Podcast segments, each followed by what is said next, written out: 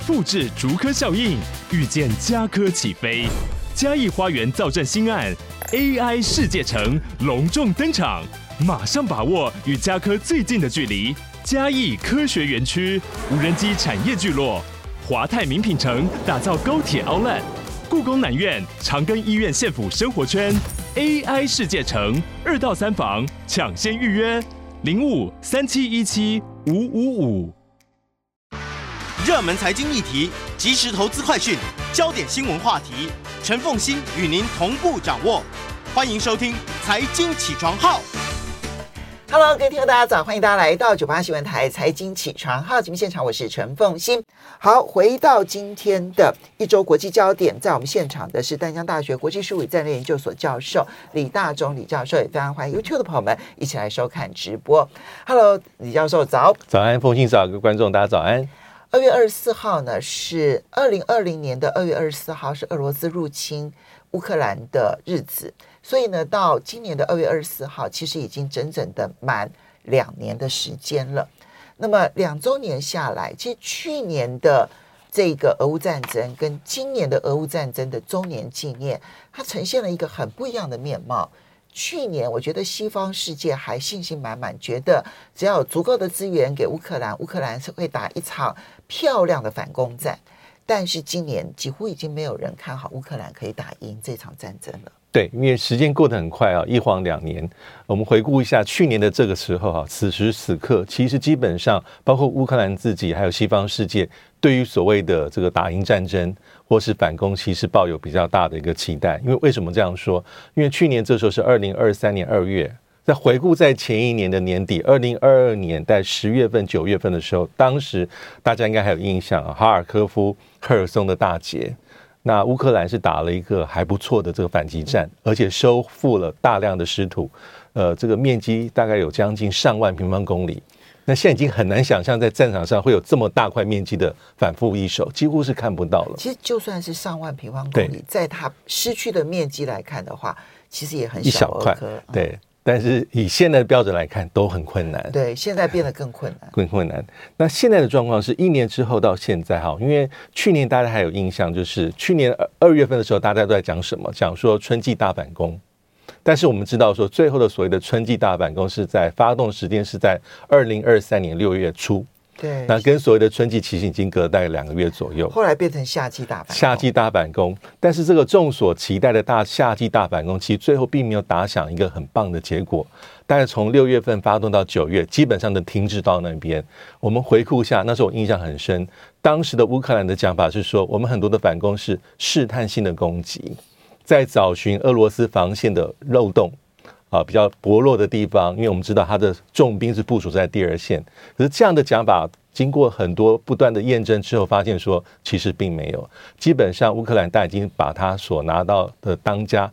这个怎么讲最好的武器装备，从西方拿来的武器装备，不管是呃战车、自走炮或是飞弹，还有在海外受训的乌克兰这些士兵新的装备，基本上都大家都投入，但到最后其实并没有很明确的结果，就是。很小规模的反这个怎么讲土地的这个呃呃拿到手，还有在丢失，所以基本上最后所谓的春季大反攻是无疾而终，或是说以失败作终啊。所以是去年在六月份到九月，然后进入到比较糟糕的冬天的状况。那为什么会这样讲啊？因为一一般的判断是说，其实俄罗斯在去年到前年一段时间里面，他其实已经在准备乌克兰大反攻。所以他在地面构筑哈，这个二战以来很罕见的欧洲的最大的地面防线啊，配合着他的炮兵的阵地、他的壕沟、无人机、电子战、电子战等等等等，成功的挡下了乌军的这个所谓的大反攻。这是去年状况。还有一件事情就是大家应该有印象，去年还有一个就是非常关注的呃这个战场的形势是巴赫穆特。嗯，那巴赫穆特其实也是一个很重要的一个。观察的点，对，因为巴赫穆特其实是从前年的十月打到去年五月，基本上在战这个战场上打了九个月。它其实就是乌东地区一个小城镇，盐矿的小城镇。但是去年的主攻，大家还记得，那时候是瓦格纳做前锋啊，包括所谓的这个，最后经过统计，大概是呃瓦格纳在在这个弹丸之地是阵亡两万多人，那乌军的死伤其实也非常惨重，那最后是被拿下来，所以整个去年的战场上的形势来看，啊，到今年其实基本上并没有为乌克兰取得太大的一个乐观的形势。那真正的、呃、那个时候呢，是因为西方乐观，所以提供大量的军援。可是现在是西方悲观，然后包括乌克兰自己，恐怕他自己的金源各方面也都已经受到了很大的压力。对。可是另外一方面啊，就俄罗斯反而是从去年初。经济上面来说，它在二零二二年经济是衰退的，这毫无疑问的。虽然衰退的幅度不如预期，但是呢是衰退的。可是去年它经济成长率是成长百分之三点六哦。对，所以俄罗斯等于从去年的谷底开始往上，它在经济各方面现在看起来，我我发现西方也一再的讨论，就是对于俄罗斯的经济制裁显然是不奏效的。对，这是现在大家所讨论的所谓的俄罗斯的韧性。好，因为呃，的确在战争爆发之后，其实西方世界跟国际社会祭出各式各样的反制。我觉得这这里面哈，对俄罗斯伤害比较重的，我觉得是在外交，就是的确啦，就是普京包括俄罗斯在很多重要的国际场合里面，他的出席、他的参与状况是被剥夺的，或者说他的会期是暂时被被取消的、停滞的。但是大家寄望比较深的，其实是在经济、金融这些各式各样的制裁。那经过两年到现在，哈，其实俄罗斯说有没有受伤？有，但基本上它的经济的状况其实超乎各界的预期。那尤其是现在有种讲法，是因为俄罗斯的战呃因应这场战争，它的这个国防预算军费其实已经占 GDP 的六点多，嗯，好，所以带动了所谓的所谓的战争经济啊，这是。呃，还有三分之一的政府开支是发发挥在国防之上啊，所以这里面它的军火的这个产能，包括战车、包括无人机、包括装甲车，其实都比战前它的速度其实恢复，它的生产线恢复，所以带动一定程度的这个经济发展。所以现在变成说，IMF 预计啊，这个俄罗斯二零二四年的经济成长也会提高到百分之二点六，其实又比去年来的多。那对比于哈，它这个所谓欧元区的经济成长率的预测，其实今年的表现啊，包括德国的经济成长可能要下调，从百分之零点九到零点五。那法国的经济状况、成长状况也会从一点三调到一。所以整体看起来，其实俄罗斯并没有像一开始大家乐观期待，啊，你因为我们经济制裁、贸易制裁，你整个经经济萎缩，啊，出口动能消失，你最最厉害的能源武器。也受到损伤。其实俄罗斯基本上某种程度是挺过来，嗯，这是出乎预期。在一个小点就是，其实回顾人类历史，我没有看到因为经济制裁、贸易制裁而束手无策或是政权崩垮、崩解的例子，几乎很难看到。所以，俄罗斯从二零二三年到今年，那么去年是已经确定的，就是它的经济表现比欧盟还好。嗯，对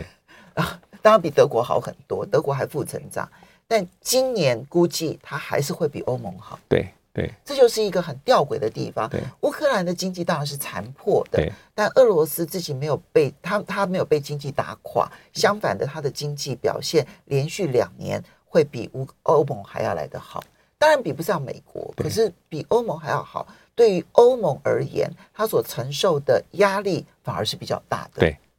好，这个是我们所看到两年下来，当然。这里面你就去看那个今年跟去年的那个对比是最明显的，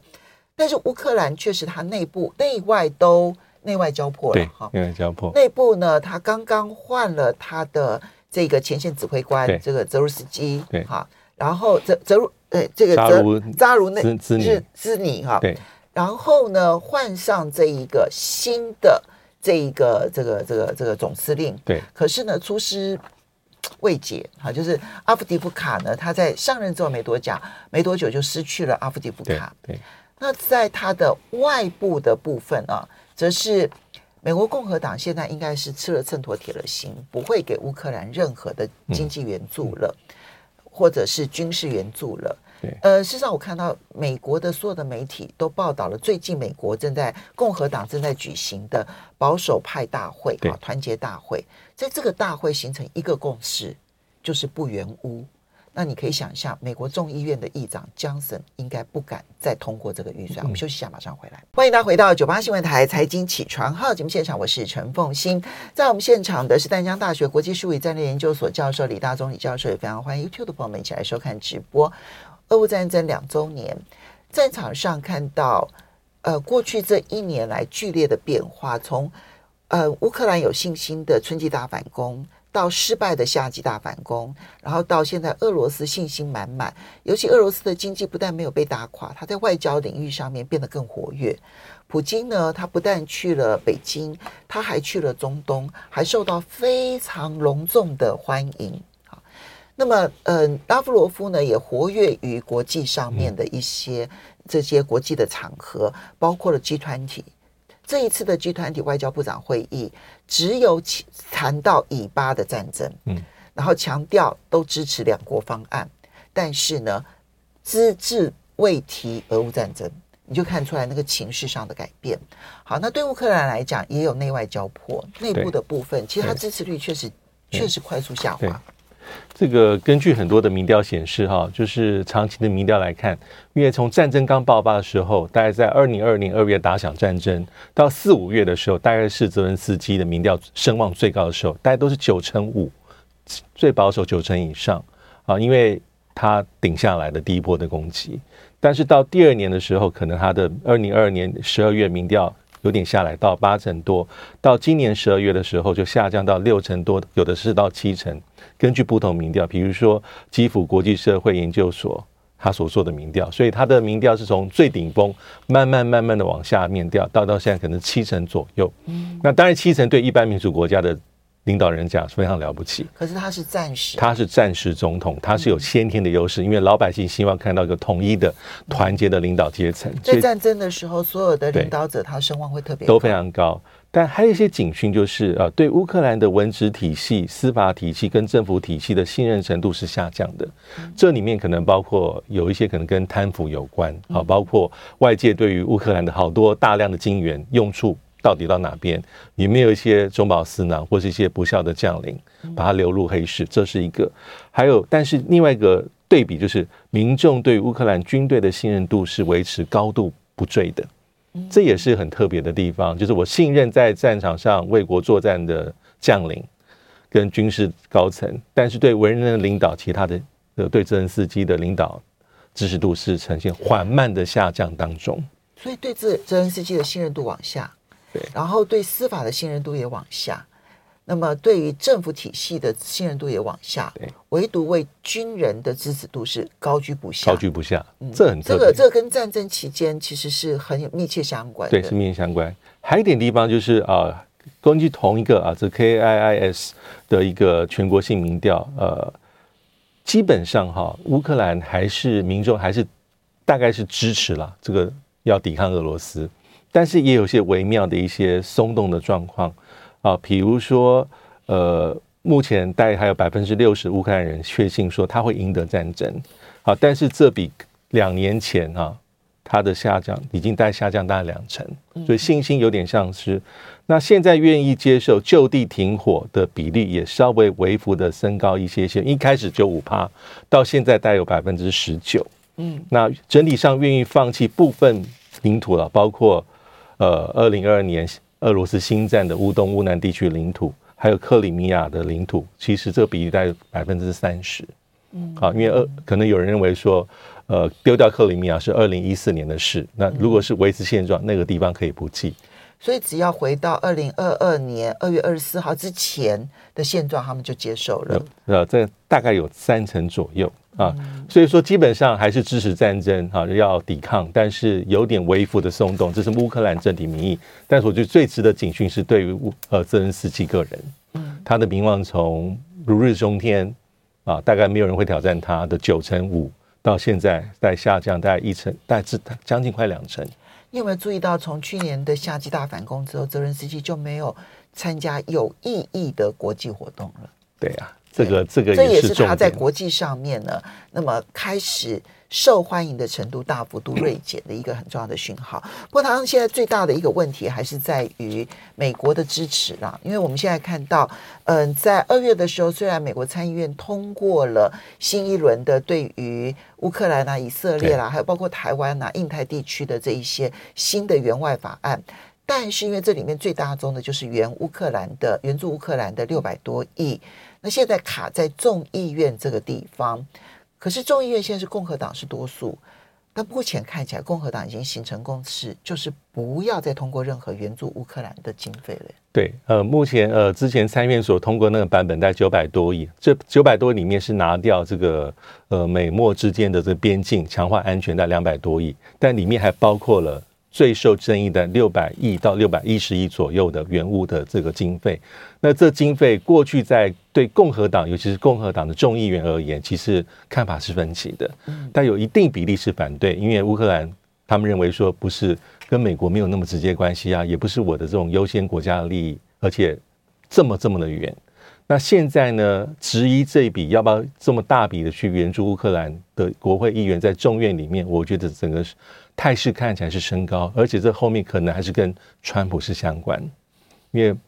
与此同时可以看到是目前川普大概就是会成为共和党的总统候选者，他对乌克兰的态度基本上是更加的旗帜鲜明，他不愿意再把美国的子弟呃美国的这个纳税人的钱呐、啊、投入到乌克兰战场，他认为应该是放在其他地方，不管是呃印太地区对付呃中国大陆。或是甚至支持以色列，那更重要的是边境安全，他都认为排序绝对要比乌克兰来得多，而且两年了，打到现在。嗯，事实上不是只有美国有这种疲劳症啊，其实欧洲虽然我们看到说有很多的。这个政治人物在两周年的时候会到基辅去表演。没错，你看到加拿大的总理啦，然后意大利的总理啦，比利时的总理啦，再加上欧盟的执委会主席冯德莱恩，然后觉得啊，我们支持你啊，你放心啊，我们一定到。可是我们都知道说，其实他们能够占那个援助的比例很少，他们自己的经济可能都有各自的问题。对。那么更重要的是，欧洲的民意也出现了变化。现在认为乌克兰会打赢的比例其实已经很低很低了。对，呃，根据乌克兰这个民意哈，就是呃，有一家民调公司为欧洲外交关系委员会做的民调啊，这民调是刚刚进行没有多久，是今年的一月二号到十九号，呃，针对一万多名的欧洲十二个国家成年人，他大概最后的结果是。大概有百分之十的欧洲人认为乌克兰能够在目前的冲突中获胜，剩百分之十，百分之二十认为俄罗斯会获胜。那其他可能是在两者之间焦灼。嗯啊，那大概有百分之三十七的受访者认为会最后会达到协议了。嗯，那呃最不相信乌克兰会取得战场最后胜利的国家包括希腊，只有两趴，匈牙利四趴，意大利五趴。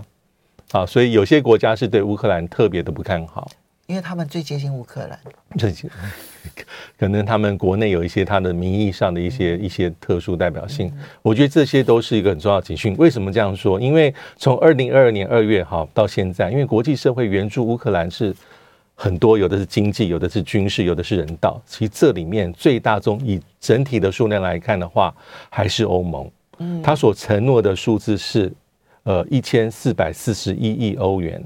第二名才是美国的六百七十七亿欧元，第三名是英国一五七，所以欧盟欧洲国家对乌克兰的实质援助，包括财政，那是最关键，包括前一阵才通过的五年五百五百亿，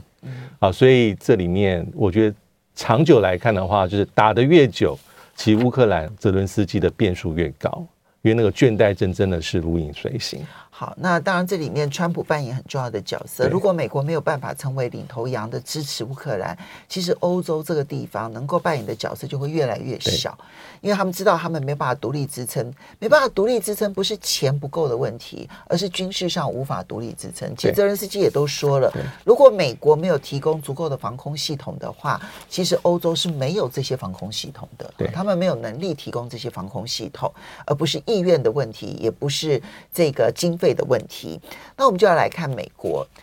川普啊，真的是在初选当中有一点势如破竹的味道，这在美国的选举史上面也是很少见的。在一个政党的初选当中，他连续几个州全部都是过半，对，全部都是过半，不管他的不管他的对手是一个或多个，他的这个得票的数字都过半。对。那个川普应该基本上是从初选到现在势如破竹，而且他累积是赢的动能，持续赢的动能的累积。从一月五号爱荷华，新罕布夏是今年一月十五号，内华达维京群岛啊二月九号，到之前的南卡，他已经是累积五连五连胜，而且他胜率他的领先他的对手海利的比率都非常的高。包括这次南卡，川普是百分之六十的得票率，轻松打败誓死作战到底、誓言作战到底的海利，海利代只拿到四成。而且因为南卡以前，嗯，海利就是南卡的州长出身的，那是他的家乡。照理说是他的本命区，可是从选前的民调，其基本上川普就领先他二位数以上。其实，在南卡的输，应该是海莉也心知肚明。可是，在南卡有一个他的制度，因为他们虽然我们这样讲都超过五成，可他们的制度不一样。有些是开短团党党团大会，对，然后决定投票，那你就必须是党团的重要成员才能去投票。然后呢，有一些是开放式的投票，譬如说在新罕布下是开放式投票，南卡也是开放式投票。初选，对，你你你是独立选民也可以去投，对。然后你是民主党的支持者都可以去投，对，民主党也不会言他们有动员选民去投，可是最后投出来的结果，川普都过半呢，甚至于像内华达州哦，因为明白规定说川普的名字不可以在选票上，嗯，所以川普的选名字没有在上面，只有海利的名字在上面，但他多了一个选项说非上述候选人，结果非上述候选人。得票出超超过了百分之五十，就是帮川普背书的人。对，就是你会觉得说，啊、这个不管你怎么去卡，他都卡不住哎、欸嗯。所以川普在南卡的胜选的演说，基本上他是把目标就对着拜登了、啊，他根本没有在意海利。他就说，十一月五号美国大选日，我们会站在这里看着拜登直视他的眼睛，他正在摧毁我们的国家。我们会说，你被解雇了，你被 fire 了，你滚出去。那我觉得这一次还有很重要的地方是南卡初选。我们稍微休息一下，等下马上回来节目现场。欢迎大家回到九八新闻台财经起床号节目现场，我是陈凤欣。在我们现场的是在淡江大学国际术语战略研究所教授李大中李教授，也非常欢迎 YouTube 的朋友们一起收看直播。好，所以呢，嗯，川普胜出应该是势在必行。这一次的这个南卡的这个初选，好像也没有卡住川普。呃，反而是对他有助力吗？我觉得基本上是，我觉得他有点是胜券在握了。那反观是凯利，他到目前为止还是说选后，他说他会奋战到底。他也提到三月五号超级星期二，因为当天会有美国十六个州跟地区开出共和党的这个票，大概占了共和党的这个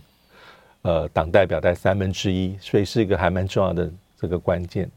但一般判断基本上差不多了。啊，川普应该已经会拿到很确信拿到入场券，而且根据这次南卡初选呃做的一些出口民调，特别问选民在意的议题，也可以值得做参考。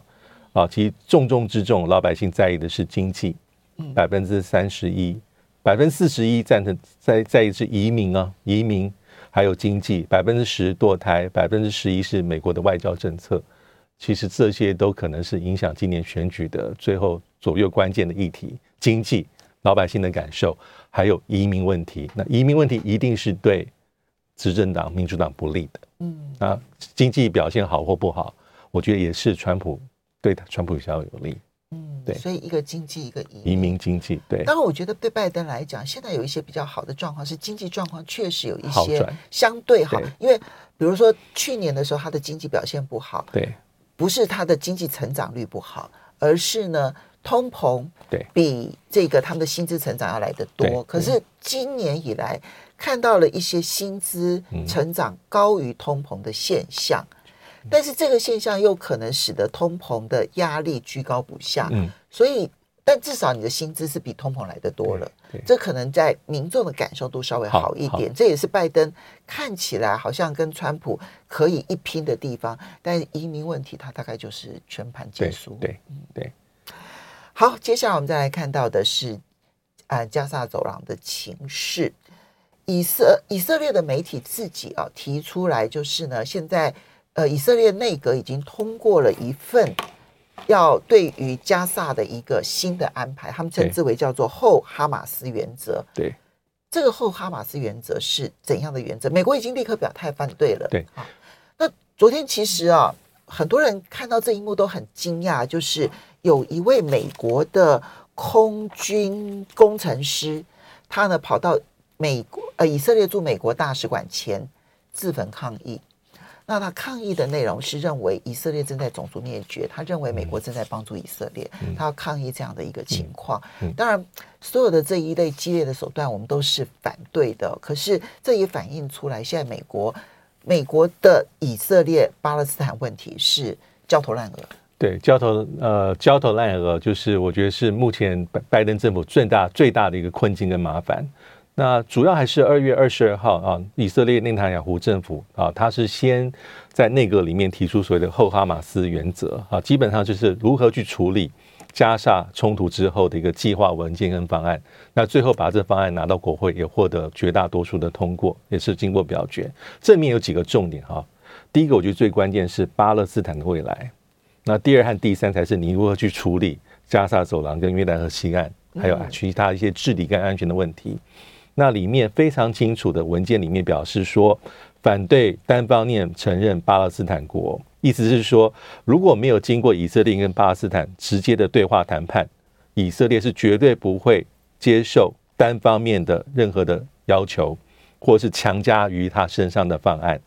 而且要谈的话是绝对不能设定任何条件，意思是什么两国方案，这不是一个我们所认同，一定是往这方面前进的。所以他是其实他就是间接否决，他就是否决了两国方案。对，而且是非常强硬，意思是说任何人压我没有用，没有任何一个方案是可以强租在我的意志之上去执行的。它里面讲的非常清楚，这我觉得这是最终重要的关键。所以集团体的外交部长会议会后说。几乎所有的成员国都支持两国方案，其实某种程度也是跟以色列杠上了。对，嗯，那而且他也没有讲说谁代表巴勒斯坦来跟他谈，他基本上用字遣词里面是回避所谓的巴勒斯坦自治政府，或是所谓的有着翻最高权力机构。这是第一点。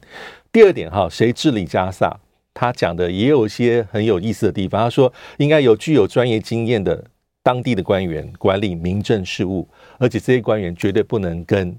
这种这种恐怖组织、极端分子啊，就是包括哈马斯有任何的关联，也不能跟他有任何的财务往来。但是他至于这些人是谁，他也没讲。那他也没有只字呃只字片语去提到巴勒斯坦自治政府的，因为加沙地区的执政者其实就是哈马斯，对，对当地有经验的官员，通通都是哈马斯的的执政者啊。嗯、对，他基本上用这样的方法不提。我觉得比较关键的地方是未来如何去处理约旦河西岸跟加沙走廊，这里面以色列非常强调是以色列对于这里面的安全维护的控制。他意思是说，哈，以色列的国防军基本上有无限期维持在整个加沙走廊地区里面的行动自由，那主要是为了防止恐怖主义的复辟，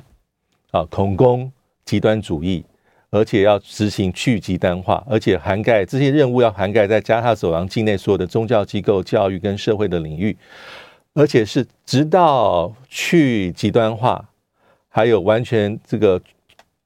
这个击败恐怖主义之后，下一步才能够谈加沙地区里面的重建工作，这是前提。好，所以等于是我们讲三三件事情：第一个，他否决了两国方案；然后第二个。当地的未来管理者虽然讲说说是要有经验的这个内部的人员来管理，但是究竟那个内部人员又必须跟哈马斯无关。对，那这个内部人员要如何产生？这是一个很大的疑问。他又绝口不提巴勒斯坦自治政府。第三个部分就是以色列要。长期甚至于永久的军管这个地方，军事管理这个地方，对，那谁来管都一样了，就是他军事管理了。对，还有一个比较受争议的地方是哈，在加沙走廊境内要设置缓冲区，而是加沙的自己内部设缓冲区，不是在以色列跟他的以色列境内设缓冲区。这点有点，因为这点有点是在缩小巴勒斯坦这个加沙走廊的这个领土范围。那还有就是要在加沙走廊南部哈，跟埃及边境要进行南部的封锁啊，禁止恐怖主义啊，包括走私啦、装备等等，还有一个是要解散啊，这个很争议，解散联合国近东巴勒斯坦难民救济署啊 UNRWA 的工作，因为因为他的指控是说，呃，这个机构是跟联合国相关，表面上是在做啊，因为一九四八年之后的难民问题、人道救济等等等等，但是在这次战争里面，他们成为哈马斯的掩护身份。但是这是联合国一九四八年十二月大会三百零二号决议所通过的，所以这些地方让美国包括布林肯，因为布林肯才抵抵达巴西南美行，他直接讲说这个是美国没有办法接受。他公然的在挑战二次世界大战之后所形成的秩序。然后这件事情，全世界束手无策。对，因为即便他公布完了这一个战后计划，其实，在联合国的表决，美国还是帮以色列动用了否决权。对，然后尽管呢，G20 呢强调他们支持两国方案，但是大家对于以色列束手无策，因为美国还在继续的提供军事武器给以色列。对，就是布林肯在二月十三号，他再次讲重申了，他反对以色列重新占领加沙，还有。反对缩减加沙领土面积，但现在比较争议的地方是啊，因为巴西总统卢拉一个很强硬的发言，这强硬发言跟刚才所提到这个美国的大兵讲东西有点类似，因为卢拉的讲法是他是在出席伊索比亚的非洲峰会的场合里面谴责以色列的军事行动，而且他用直接用他把类比于纳粹大屠杀跟种族灭绝。那这样的讲法，其实布林肯美国也很快哦，美国的国务院发言人说。他不同意这样的说法。我们的看法跟鲁拉是不一样的，不一样的啊，啊。但是我们又反对目前以色列政府的一些政策。他反对以色列现在的政策方向，但是只但是愿意提供军事武器。然后呢，他反对巴西的说法，对。但是呢，对于以色列实际的作为又束手无策。好，所以红海的局势是真的没有缓解的迹象了，因为红海的局势的根本还是在以色列跟加沙走廊的情势。对，因为胡塞武装他所在红海所做的是动作，基本上是在牵制以色列啊，就是我没有办法直接对以色列施压，阻止你在加沙做的一些事情，我就用这样的方式来扰乱你，看西方世界你们怎么办？那就算是美国跟英国二月二十四号又联手对也门首都发动了九次空袭。啊！但是这些都是军事上的一些点的打击，到现在为止没有办法杜绝根绝胡塞这些武装对于红海周遭商船的攻击，因为过去一个礼拜非常密集。其实美国基本上有人统计，但每一到两天就发动一次单方面的打击。那英美联军的空袭次数比较少，但是这是指标性。但打到现在这么久了，胡塞的力量并没有瓦解啊！对啊，对啊，不会被瓦解的。因为胡塞本来就是游击组织嘛，它本来就没有一个固定的场所，所以呢，它又是高山峻岭，所以就是距离海边很近，然后高山很多，它一逃进去之后，你什么地方也打不到，就是你会造成土地上的一个伤害，但是人恐怕损失是有限的。要非常谢谢李大中李教授。